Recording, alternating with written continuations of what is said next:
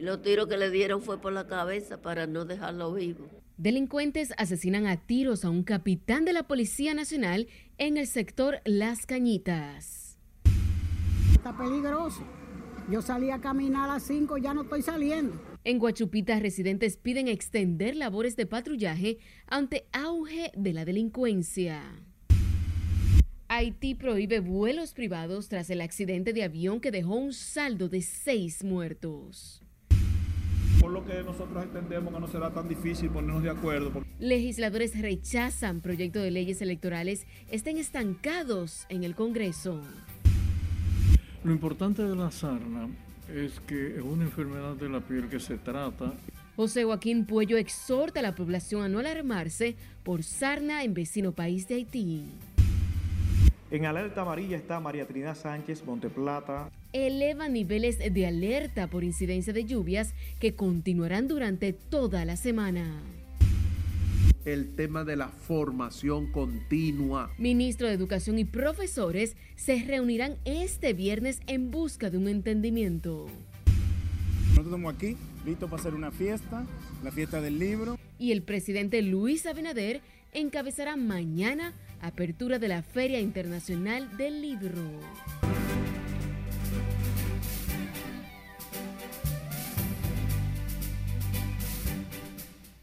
Buenas noches, sean bienvenidos a esta su emisión estelar de Noticias RNN. Soy Janice León, tenemos muchas informaciones, así que vamos a iniciar de manera inmediata.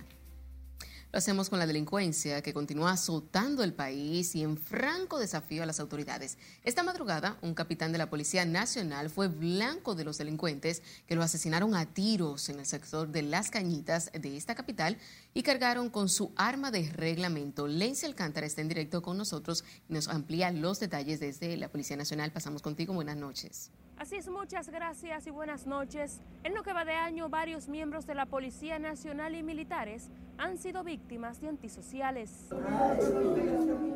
Los miembros de la Policía Nacional, quienes son los responsables de combatir la delincuencia, ahora son blancos de los delincuentes que no tienen miramientos para cometer sus actos delictivos. En las últimas semanas se han incrementado las muertes de policías a manos de delincuentes. Todos los casos tienen un común denominador, su arma de reglamento. Y los tiros que le dieron fue por la cabeza para no dejarlo vivo. Fue la, por la cabeza que le tiraron, para, no para que no se, no se salve. Pero Dios está ahí. Dios está en el cielo y tiene que hacerme justicia. El caso más reciente salpicó el sector de las cañitas del Distrito Nacional, donde antisociales le arrebataron la vida de varios disparos al capitán de la Policía Nacional, William Méndez, de 54 años. Porque él era muy solidario, nunca tenía eh, ese arte de grandeza de, que era policía, que era militar, que era, tenía un rango grande, no, porque él era muy humilde y sencillo. Al jefe de la policía que ponga mano dura, que ponga mano dura porque se, se están muriendo personas valiosas debes que valen la pena, de manos de, personas que, que, no valen la pena anden en la calle, quitándole la vida a personas valiosas.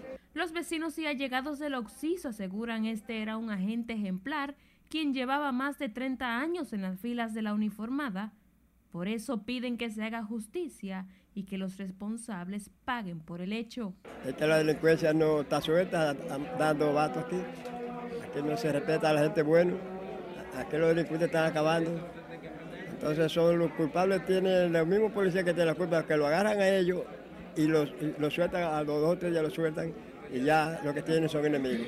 Los residentes de Las Cañitas piden a las autoridades profundizar las investigaciones para dar con el paradero de los asesinos del capitán policial, quien dejó en la orfandad a cuatro hijos. Tras la muerte del capitán, la Policía Nacional intervino la zona mantiene varias personas bajo investigación.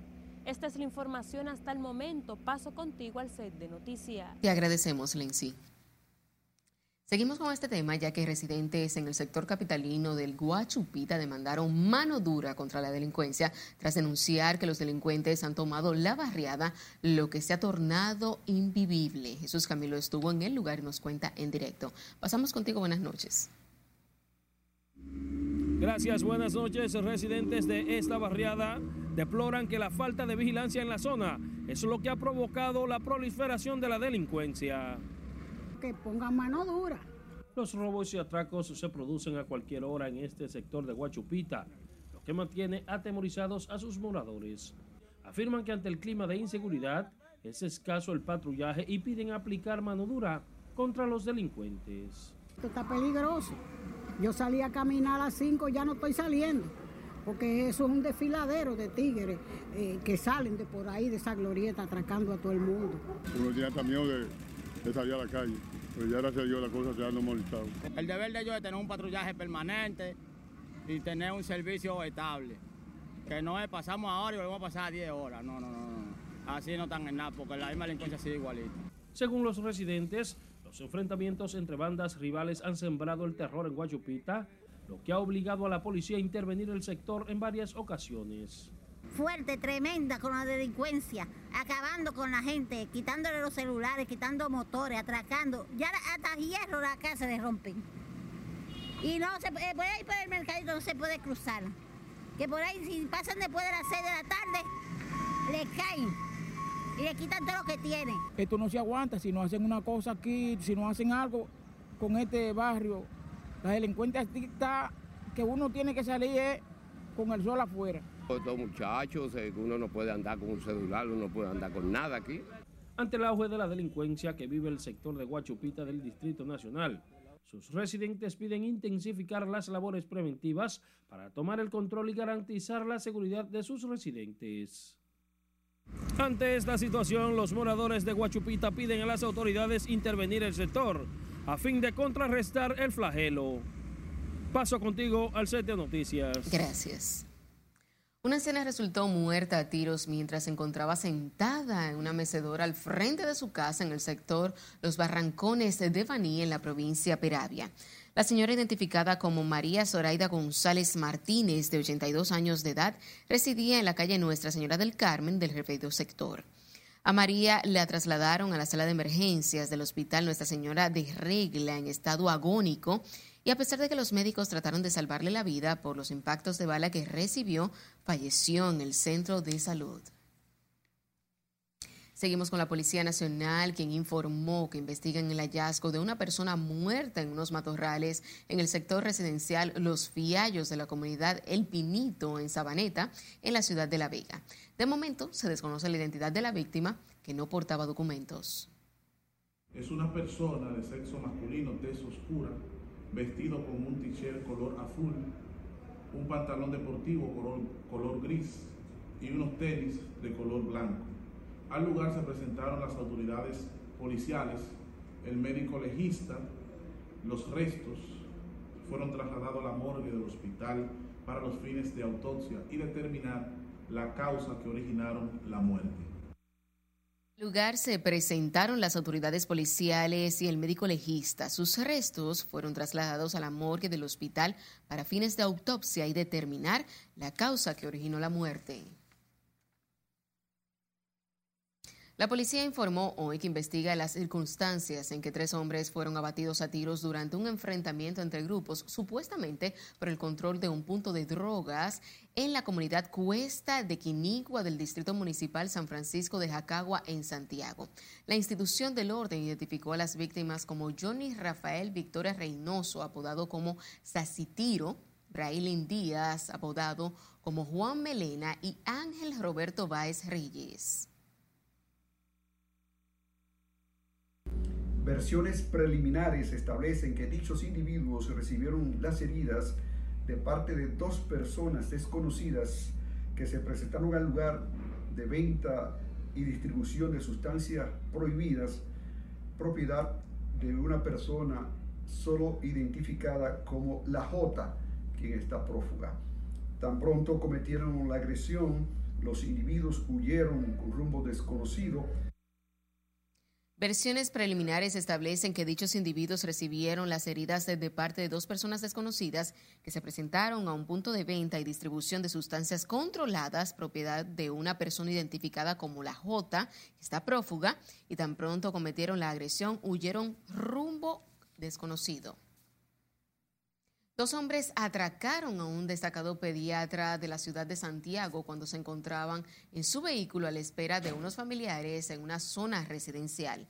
Se trata del galeno Francisco Bencosme, quien fue abordado por dos desaprensivos armados que se desplazaban a bordo de una motocicleta y le despojaron de sus pertenencias. Bencosme informó que cuando fue a poner la querella al destacamento de la Policía Nacional, se encontró con los desaprensivos que fueron detenidos y posteriormente puestos en libertad. Y sepa que se entregó a las autoridades el hombre que asesinó de 50 puñaladas a su pareja en Boca Chica delante de su hijo de 10 años. El hombre identificado como Cristian Mata González, de 41 años, acusado de quitarle la vida a Rosalinda Luciano, se presentó a la parroquia Santa María Madre de Dios en el sector Mendoza de Santo Domingo Este, donde acudieron agentes de la Policía Nacional quedando en calidad de detenido. El sacerdote de la iglesia, Rudy Belén, pidió que se preserven los derechos del imputado que estaba prófugo luego de asesinar de múltiples puñaladas a su expareja. En otra información, se encuentra desaparecida la señora Alexandra Rodríguez Cordero, quien fue vista por última vez el pasado martes 19 de abril. Rodríguez salió de su residencia próximo al supermercado La Cadena en la carretera Mella en dirección a la calle Guayubino Olivo en Santo Domingo Este. Sus familiares aseguran que no informó hacia dónde iría y no salió en su vehículo como acostumbraba. Por lo que piden a las autoridades y a cualquier persona que tenga información sobre su paradero llamar a los teléfonos 829-335-1689 o al 829-425-7270. Y recuerde seguirnos en las diferentes cuentas de redes sociales con el usuario arroba noticias RNN y a través de nuestro portal digital www.rnn.com.do porque actualizamos todas las informaciones todos los días. También recuerde escuchar nuestras dos emisiones de noticias a través de Spotify y de más plataformas digitales similares, porque RNN Podcasts es una nueva forma de mantenerse informados con nosotros con los temas de la reforma constitucional. Nos vamos a nuestra primera pausa comercial de la noche, pero al volver les contamos cuándo el Poder Ejecutivo pretende introducir la propuesta de reforma. La evaluación del desempeño. Además, conocerá los detalles sobre la reunión pautada este viernes entre la ADP y el Ministerio de Educación. Esta es la emisión estelar de Noticias RNN. No le cambie.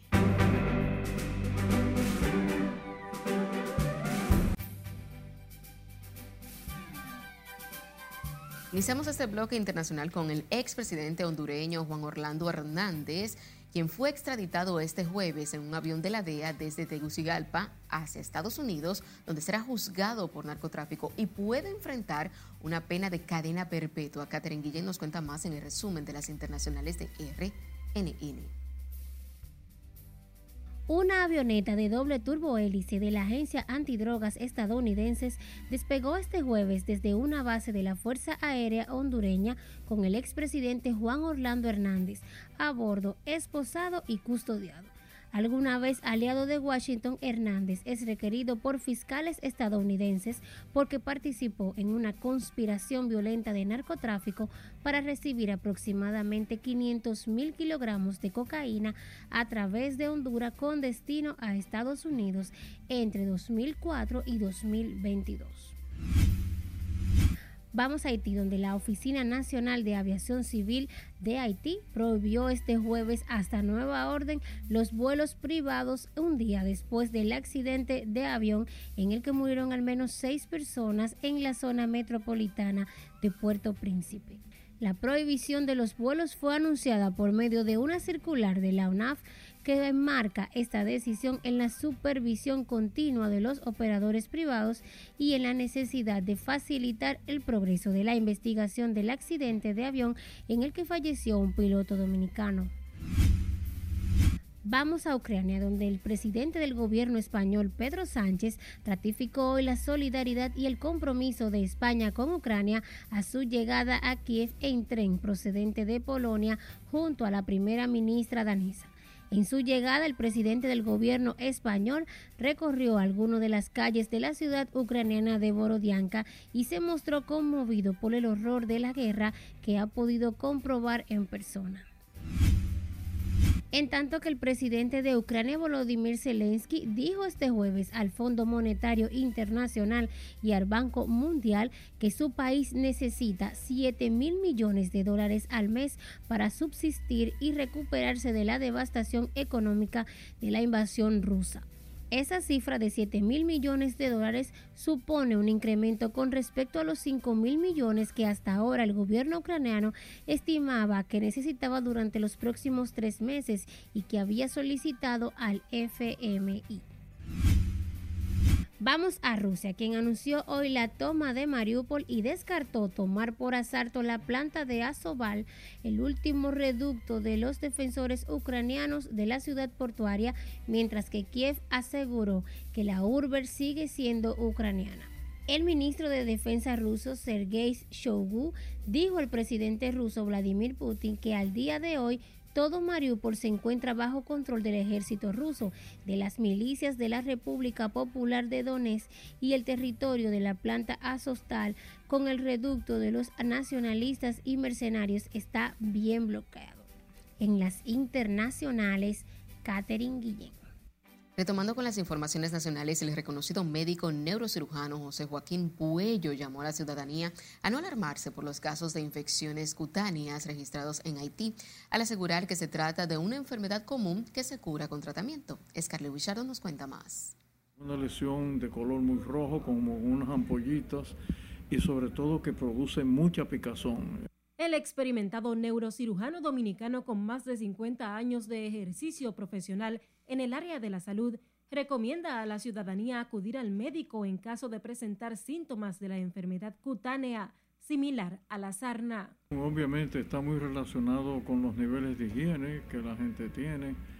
Eh, puede ser transmitida de, de, muchísimas formas, inclusive sábana sucia, los perros, etcétera, etcétera.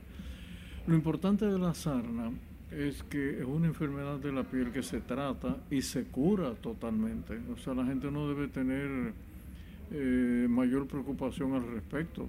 Asegura que se trata de una infección común que no debe ser motivo de alarma. Porque por muchos años los médicos y sobre todo nuestros dermatólogos han tratado la sarna y la gente se cura. Yo creo que se ha hecho, vamos a decir, una, una advertencia pero dejémoslo hasta ahí, una simple advertencia de que tenemos que cuidarnos. Y la... En la República Dominicana, el Ministerio de Salud Pública se mantiene alerta ante cualquier situación que pueda disparar las alarmas en el país sobre la infección cutánea reportada en Haití. El doctor José Joaquín Puello fue entrevistado tras una visita de cortesía al director general de RNN. Escarelet Guillardo, RNN. En otra información, legisladores oficialistas y de oposición rechazaron hoy tener estancado el proyecto de modificación de los códigos electorales y advierten que muchas de las sugerencias de la Junta no cayeron bien entre los partidos mayoritarios. Nelson Mateo con los detalles. Por lo que nosotros entendemos que no será tan difícil ponernos de acuerdo porque son sentencias del Tribunal Constitucional. En el Congreso Nacional respondieron al presidente de la Junta, quien dijo que por diferencias a veces ridículas no se han conocido las leyes electorales. El Senado inició este jueves los debates sobre la propuesta de reforma a las normativas electorales, pero antes advirtieron que hay sugerencias que tendrán que ser modificadas. Entendemos que debe ser un trabajo constante, un trabajo arduo, porque tal y como usted expresa, la sociedad, no solo la Junta, la sociedad institucional todos los partidos esperan este proyecto y más que ya hay partidos políticos que prácticamente se están abocando a procesos internos. Por lo tanto, yo creo que no será tan difícil ponernos de acuerdo para eh, modificar, este, eh, actualizar estos eh, proyectos en la ley de partidos y la ley de régimen electoral. Precisamente en estos momentos nosotros vamos a iniciar los estudios de, de esas dos iniciativas el PLD adelanta que no está de acuerdo con eliminar el voto preferencial ni con despojar a la Junta de la responsabilidad de arbitrar las contiendas internas de los partidos, una posición que hace suya el partido oficial. Hay propuestas que de per se nosotros no las aceptamos, o sea, la vemos, no la vemos con simpatía. Nosotros pretendemos que la Junta Central Electoral siga manteniendo la organización y la supervisión del montaje de las actividades de las elecciones. La garantía de nosotros es que la Junta Central Electoral asuma su rol y supervise cada proceso. ¿Qué mejor que la Junta? Si la Junta administra las elecciones a nivel nacional, se supone que tiene credibilidad para organizarlas y, y administrarlas dentro de los partidos políticos. En tanto, otros legisladores reconocen la importancia de la normativa comicial para los próximos comicios. Es decir, que es una ley que debe ser una prioridad porque se acerca el día de las elecciones y se acercan los procesos internos del partido. Eso es lo que se impone ahora, que el Congreso pueda consensuar con la clase política lo que le conviene al pueblo dominicano en materia electoral, en materia política. La comisión especial que en el Senado preside Ricardo de los Santos inició los estudios de la propuesta de cambios a los códigos electorales sometida por la Junta. Nelson Mateo, RNN. El consultor jurídico del Poder Ejecutivo, Antoliano Peralta, informó que la propuesta de reforma constitucional del gobierno será reintroducida en la próxima reunión de la Mesa de Diálogo de las Reformas, la cual es coordinada por el Consejo Económico y Social. Esa próxima reunión está pautada a realizarse el próximo miércoles 5 de mayo en la Pontificia Universidad Católica Madre y Maestra.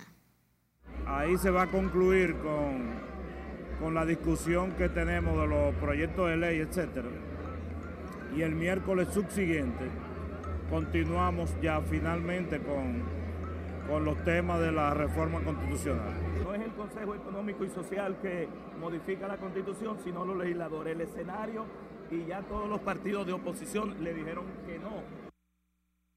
Las discusiones de la reforma constitucional en la mesa temática de reforma e institucionalidad habían sido suspendidas hasta nuevo aviso luego del retiro de los partidos políticos de los debates y discusiones de la controversial proyecto.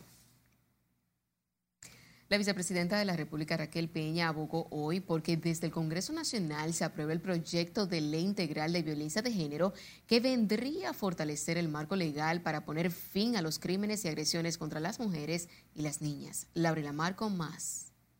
O sea que es un trabajo de toda la ciudadanía que tenemos que hacer a través de educación. Los feminicidios ocurridos en los últimos días en el país han llamado la atención de las autoridades gubernamentales quienes abogan por la unión de todos los sectores para combatir el flagelo.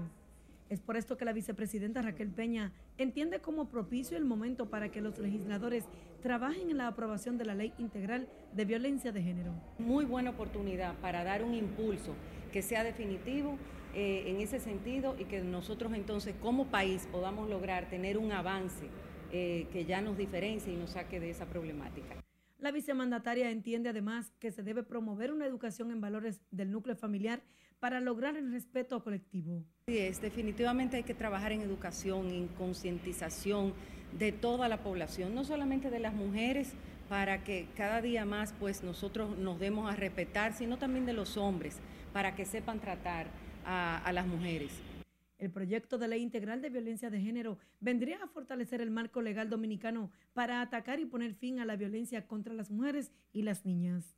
En menos de una semana, al menos seis mujeres perdieron la vida en manos de sus parejas y exparejas, resultando también fallecidos familiares de estas en los hechos sangrientos. Laurila Mar, RNN. El ministro de Medio Ambiente, Orlando Jorge Mera, reveló este jueves que el incendio en la laguna de Cabarete, en Sosúa, Puerto Plata, fue provocado por desaprensivos y tienen identificados a los responsables. El funcionario advirtió que serán drásticos con los depredadores del medio ambiente.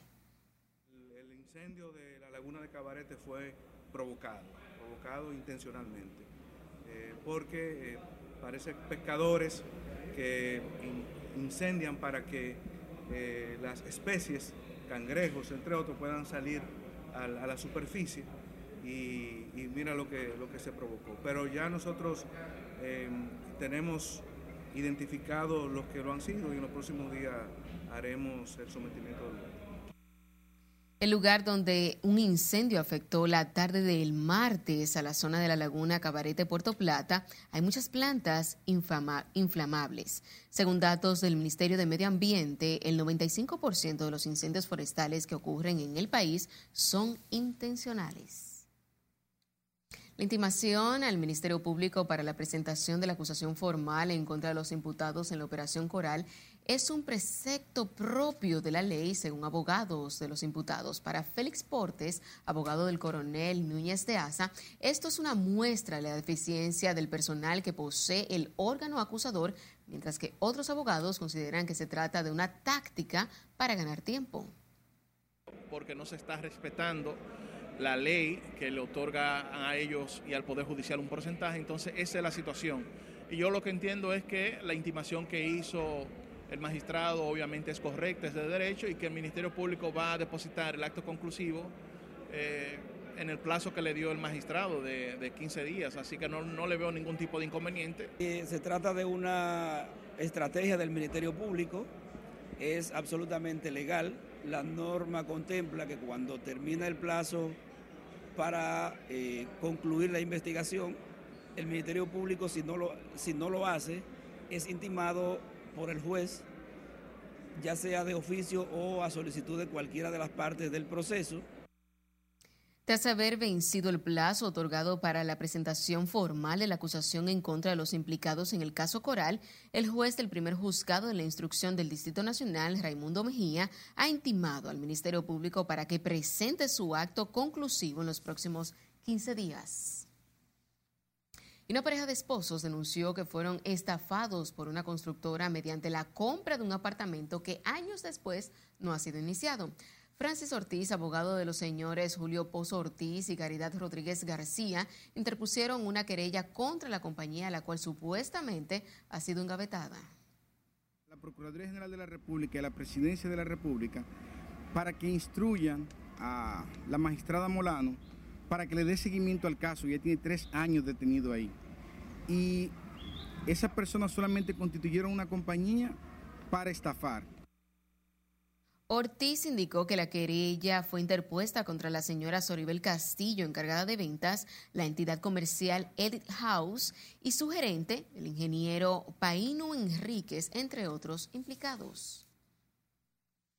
En otra información, la Asociación Dominicana de Profesores y el Ministerio de Educación podrían llegar a un entendimiento este viernes en una reunión programada para abordar sobre el acuerdo suscrito en junio pasado que contiene diversas reivindicaciones de los maestros. Jesús Camilo nos amplía en la siguiente historia. Tras dar a conocer la información, el presidente de la ADP, Eduardo Hidalgo, aseguró que las demandas del gremio magisterial no se circunscriben únicamente a reclamos por aumento salarial.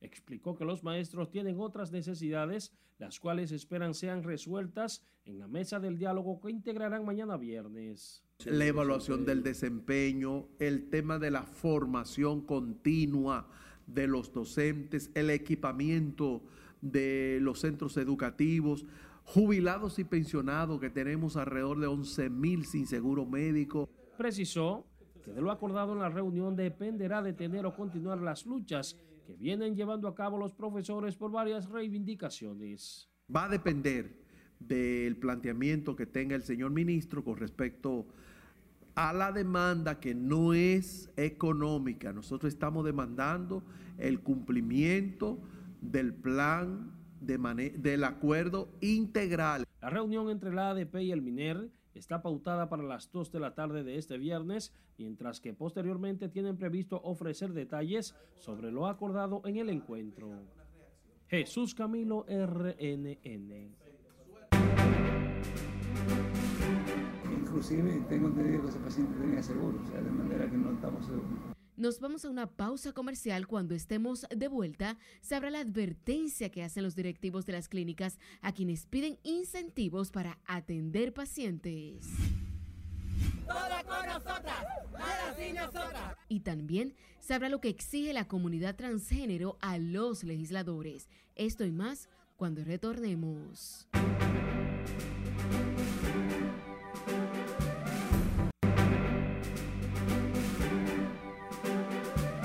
Agradecidos de su sintonía, seguimos con más informaciones. Representantes del sector salud piden sanciones para las clínicas que exigen un pago previo para atender a los pacientes. Y es que el centro médico de Higüey, donde murió el joven Naín Contreras Aristi por supuesta negligencia médica, hace 12 años que se retiró de la Asociación Nacional de Clínicas Privadas, según informó hoy el presidente de la Asociación Nacional de Clínicas Privadas. Si le dice aquí no, tiene la historia. Esto no puede pasar más. El cobro de anticipo en perjuicio de los pacientes de clínicas privadas vuelve a ser tema de debate. Y es que decenas de personas han perdido la vida en las emergencias por esta causa.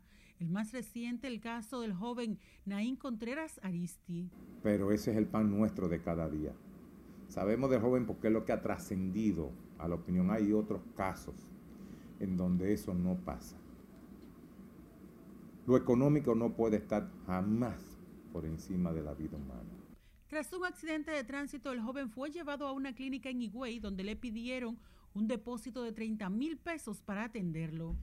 Rafael Mena, presidente de Andeclid, dijo que la clínica no es miembro del gremio y que no apoya estas acciones. Esa no es la política de nosotros con relación a esos casos. Eh, exactamente lo contrario. Nosotros, eh, eh, inclusive, tengo entendido que ese paciente tenía seguro, o sea, de manera que no estamos seguros. En otro orden, el presidente del Colegio Médico y Andeclit consideraron insuficientes los más de 6 mil millones de pesos aportados por el gobierno al sector salud. Nosotros creemos que el gobierno debe, tiene y puede invertir más en el sector salud, sobre todo en el sector salud público. Eso no solamente tiene que ver con las estructuras, con el acondicionamiento y equipamiento de las estructuras, sino también con el factor humano, Aquí faltan más de 1.500 médicos en todo el país. El gobierno se ha comprometido a continuar las inversiones en salud para optimizar la calidad de la atención a la población. Sila Disaquino, RNN. El Ministerio de Salud Pública reportó este jueves 69 casos nuevos de coronavirus para un total de 578.954 confirmados desde el inicio de la pandemia. El número de muertes se mantiene a 4.376 sin nuevos decesos notificados. La tasa de positividad diaria es de 2.50%, mientras que de 0.94% de las últimas cuatro semanas. Salud Pública reportó 281 casos activos de personas con esta enfermedad. En otro orden, la comunidad transgénero de la República Dominicana protestó este jueves frente al Congreso Nacional exigiendo a los legisladores la aprobación de leyes que vayan encaminadas a proteger su identidad y su dignidad en el país. Mediante consignas pidieron a los legisladores la aprobación de una normativa de identidad de género que les garantice el acceso a empleos, educación e incorporación de programas sociales del gobierno. Estamos aquí hoy, mi amor, exigiendo eh, respeto y queremos una ley de identidad de género para las mujeres trans. Estamos viviendo un infierno, ya que por ley no hay cosas que deben de estar aquí. En principio nos piden a nosotros en los tiempos de elecciones, nos llaman, nos hacen convocatoria y luego nos tiran como, como un trapo sucio. Y queremos que el Estado y los congresistas nos respalden nuestro derecho. Nosotras, todas con nosotras, nada sin nosotras. La comunidad transgénero recordó que el presidente de la República se comprometió en la pasada contienda electoral a impulsar políticas de protección. El Centro de Operaciones de Emergencias aumentó este jueves a 28 el número de provincias en alerta verde y amarilla ante posibles crecidas de ríos, arroyos y cañadas, así como inundaciones urbanas y repentinas. Y es que de acuerdo con los pronósticos de la ONAMED, las lluvias continuarán en el país durante todo el fin de semana. En alerta amarilla está María Trinidad Sánchez, Monteplata, San Cristóbal, el Gran Santo Domingo, el Ceibo, La Romana, Santiago Rodríguez, San Pedro de Macorís, Atomayor, La Vega, Santiago, Monseñor Noel, San José de Ocoa, Pedernales, Barahona y La Altagracia. En verde, Sánchez Ramírez, Peravia, Asua, Puerto Plata, Elías Piña, Dajabón, San Juan de la Maguana, Samaná, Espaillat, Hermana Mirabal, Valverde y Duarte. Precisamente este jueves se activó la búsqueda de un hombre de nacionalidad haitiana que junto a un adolescente fue arrestado por la crecida del río Jaina. Las autoridades informaron además que fruto de las intensas lluvias, unos 33 acueductos están fuera de servicio. Economistas consultados expresaron este miércoles que los subsidios que mantiene el gobierno para evitar el alza de los combustibles representan el mayor desafío económico de las autoridades en los actuales tiempos. Miguel de la Rosa nos amplía. El ministro de Hacienda, Jochi Vicente, informó que las primeras 15 semanas de este año el gobierno ha destinado 9 mil millones de pesos para evitar que el aumento de los precios de los carburantes impacte a la población. El gobierno debe congelar son los impuestos que cobra y los márgenes de distribución de los y transportación. Se trata de una medida que preocupa a destacados economistas debido al impacto que puede tener esa disposición en el déficit fiscal. Si el gobierno llega un momento en que la refinería de petróleo opere con déficit, entonces ese déficit también va a generar eh, una presión inflacionaria que puede anular las intenciones del gobierno de dejar de percibir esa cantidad de dinero. Ya se ha anunciado que el gobierno ha destinado 9 mil millones de pesos.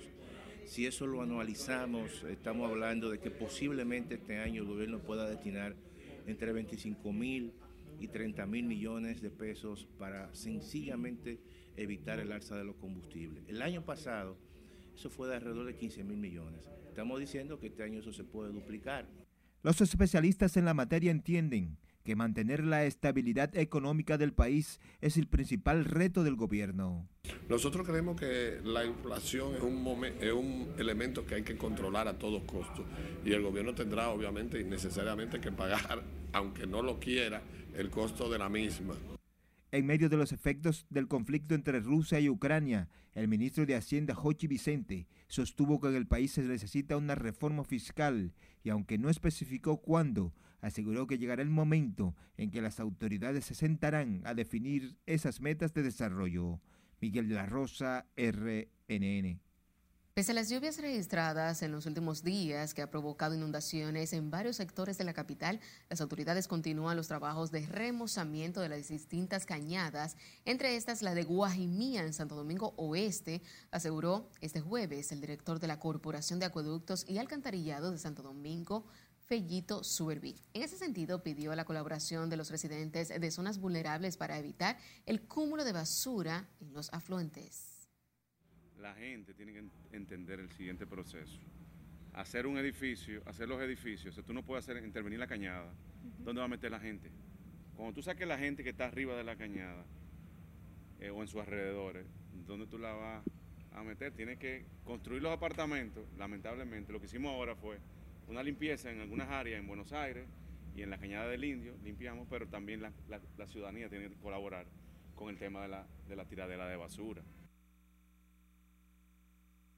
Asimismo, el director de la CAS dijo que por el mal tiempo, un solo acueducto del Gran Santo Domingo se mantiene fuera de servicio, por lo que no se ha visto afectado el suministro de agua potable. Tras 50 años de espera, el Instituto Nacional de Aguas Potables y Alcantarillados dejó iniciados los trabajos de construcción de San José de Ocoa, Sabana Larga, con un costo superior a 804 millones de pesos. Wellington Arnaud, director de INAPA, aseguró que el gobierno que encabeza el presidente Luis Abinader sigue cumpliendo con las promesas de mejorías en la calidad de vida de todos los ciudadanos.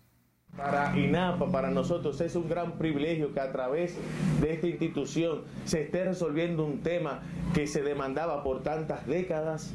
La verdad que estar cumpliendo la palabra del presidente es un gran honor, así que este es su gobierno que se ha caracterizado por cumplir su palabra.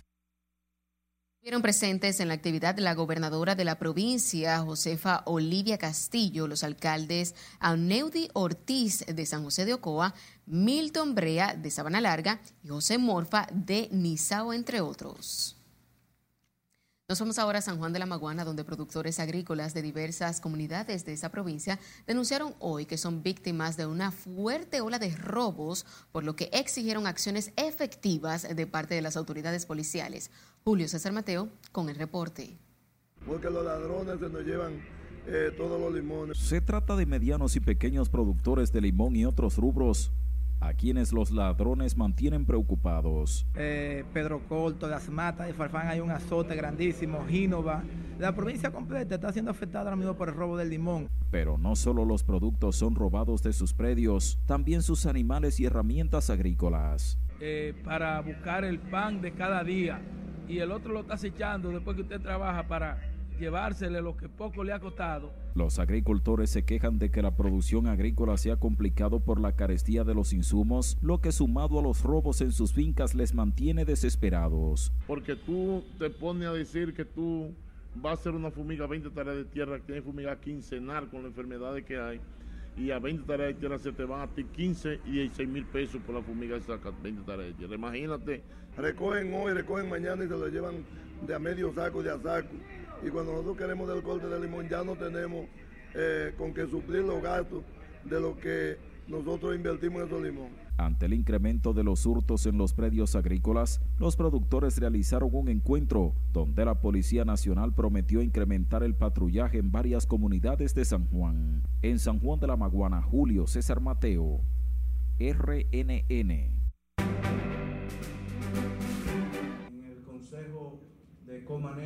Parque Valle Nuevo. Nos vamos a nuestro último corte de la noche, pero cuando estemos de vuelta, sabrá lo que dice el ministro de Medio Ambiente sobre la construcción de la presa de Colas en Cotuí. Con mucha expectativa, con una gran oferta editorial. Además, conozca cómo van los preparativos de la inauguración este viernes de la Feria Internacional del Libro que encabezará el presidente Luis Abinader.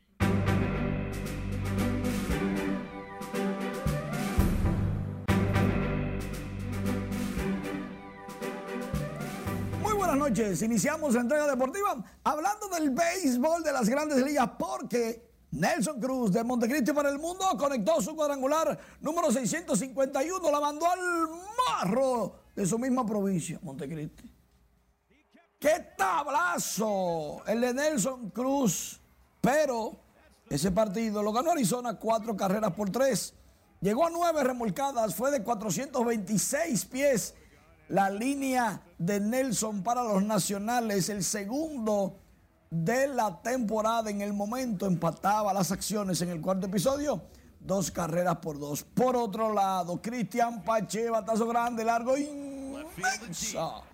La mandó al marro de Montecristi, Pache. 381 pies, el palo segundo de la campaña. Oakland le ganó Baltimore 6 por 4, remolcó su sexta carrera Cristian Pache, que está por el libro. Apenas tiene, jovencito, tres cuadrangulares de por vida.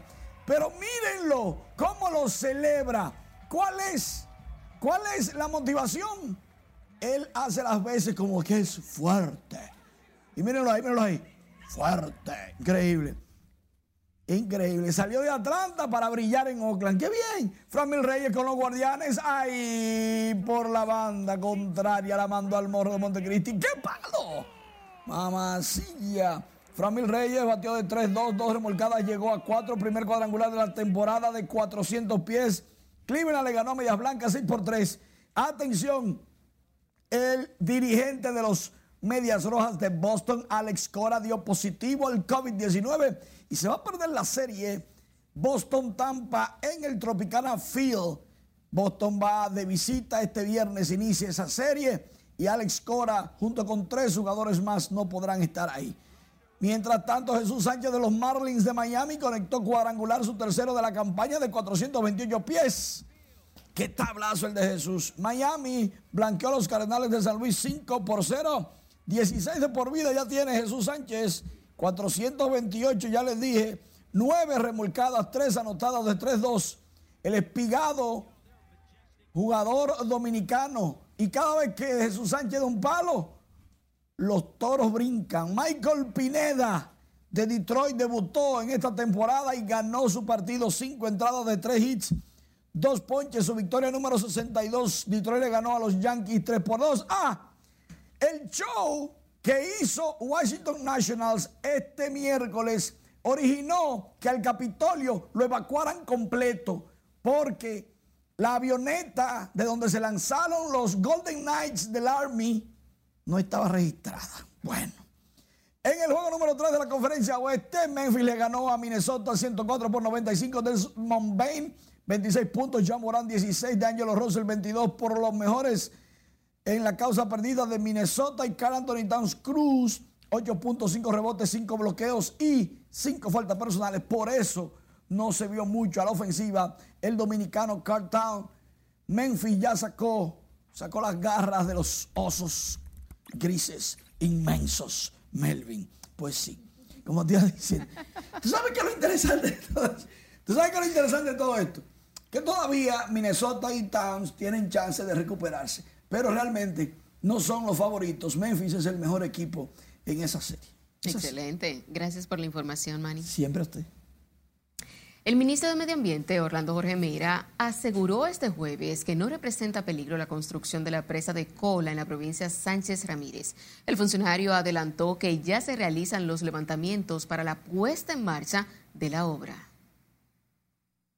Entender y comprender toda su entrega en el Consejo de comanejo del Parque Valle Nuevo. El ministro de Medio Ambiente, Orlando Jorge Mera, confirmó que la presa de Cola se construirá en la provincia Sánchez Ramírez y no en Monte Plata como se había previsto. El, el anuncio oficial que hizo el gobierno es que será en Sánchez Ramírez y no será en Monte Plata, la, la presa de Cola de la empresa Barry.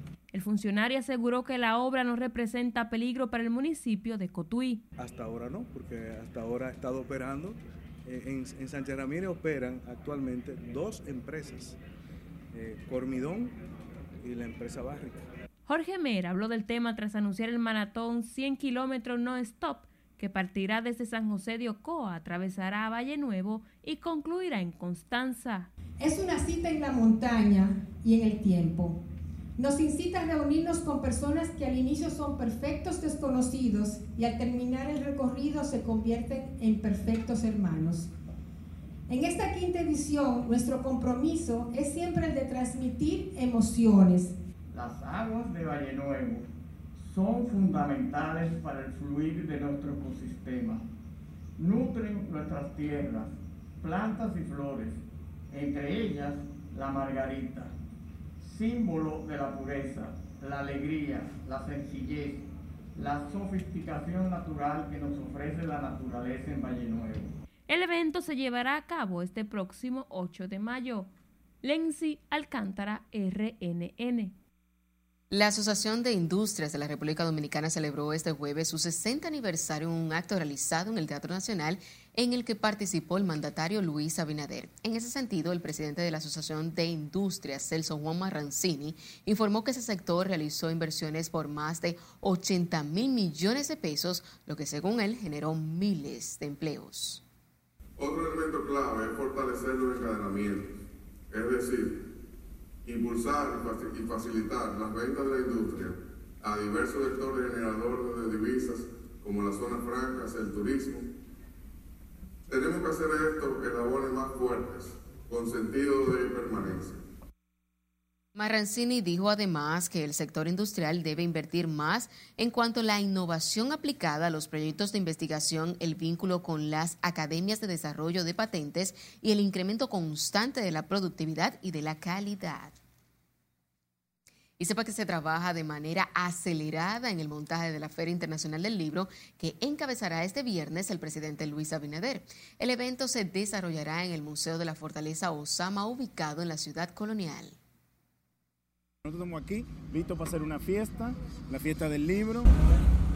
Pese a las lluvias, brigadas contratadas por el Ministerio de Cultura trabajan aceleradamente día y noche para tener listo el escenario para que este viernes se inaugure la Feria Internacional del Libro Santo Domingo 2022. Dos años después de este evento cultural no poderse realizar presencialmente por la pandemia, hoy vuelve con el lema Ven al libro. Eh, nosotros vamos influyendo, las cosas son orgánicas. Sí vamos a inaugurar, sí vamos a tener la mayoría de los, stand, uh, lo, lo, mayoría de los stand listos, pero ciertamente esperamos que todavía el sábado nosotros vamos a seguir trabajando, porque no ha sido por negligencia. Es ciertamente hay cosas eléctricas que hay que montar, hay ciertos materiales que se dañan con la lluvia, que lo que estamos haciendo es fluir con el mismo proceso del clima.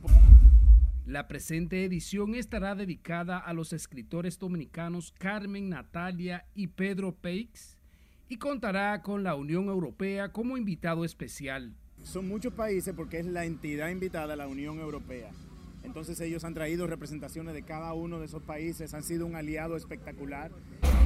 De igual forma participarán más de 70 invitados de 15 países diferentes, entre los que se encuentran importantes autores dominicanos tanto residentes en el país como en la diáspora. Preparándonos con mucha expectativa, con una gran oferta editorial, eh, muchos libros gráficos, arquitectura, medicina, libros para toda la familia.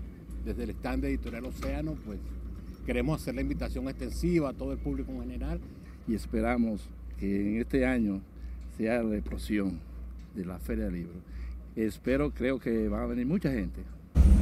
La Feria Internacional del Libro, que se desarrollará hasta el 2 de mayo en la ciudad colonial de Santo Domingo, abrirá sus puertas al público el sábado 23 de abril, desde las 9 de la mañana hasta las 9 de la noche, con entrada libre a los diferentes pabellones y stands.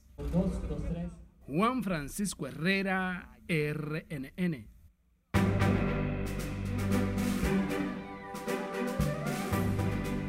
¿Qué tal? Muy buenas noches. El merenguero y viceministro Boni Cepeda se encuentra actualmente en medio de una polémica. Aquí les contamos. En Venezuela está mi corazón. En Venezuela. El merenguero dominicano y viceministro de Cultura, Boni Cepeda, volvió a cantarle al presidente Maduro y en esta ocasión interpretó una adaptación para Venezuela de la canción Santo Domingo del cantante dominicano Manny Cruz. Tras escuchar las letras de la canción, el presidente Maduro agradeció a Cepeda por regalarle a su país la versión titulada En Venezuela. Los merengueros Aramis Camilo y Quinito Méndez también estuvieron presentes en la reunión con Maduro, quien gobierna Venezuela desde el 2013.